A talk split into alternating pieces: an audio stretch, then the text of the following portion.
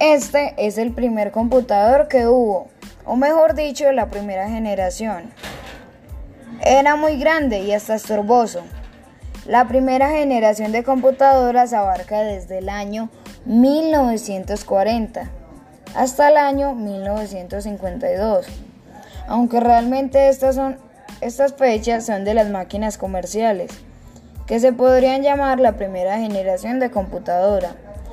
Las características de estas son, estaban construidas con electrónica de válvulas de vacío, se programaban en lenguaje máquina y también era llamada la Z1.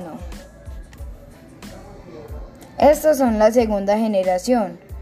También eran muy grandes, pero ya cabían en una mesa, ya que servían para buscar y guardar. Era mucho mejor que la Z1.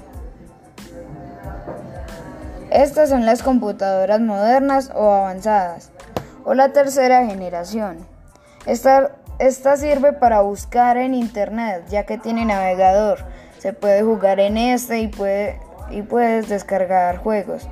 También sirve para hacer tareas en estas. Gracias a estas es como estamos estudiando ahora en esta pandemia. Así que estas son mucho más útiles que las otras dos generaciones.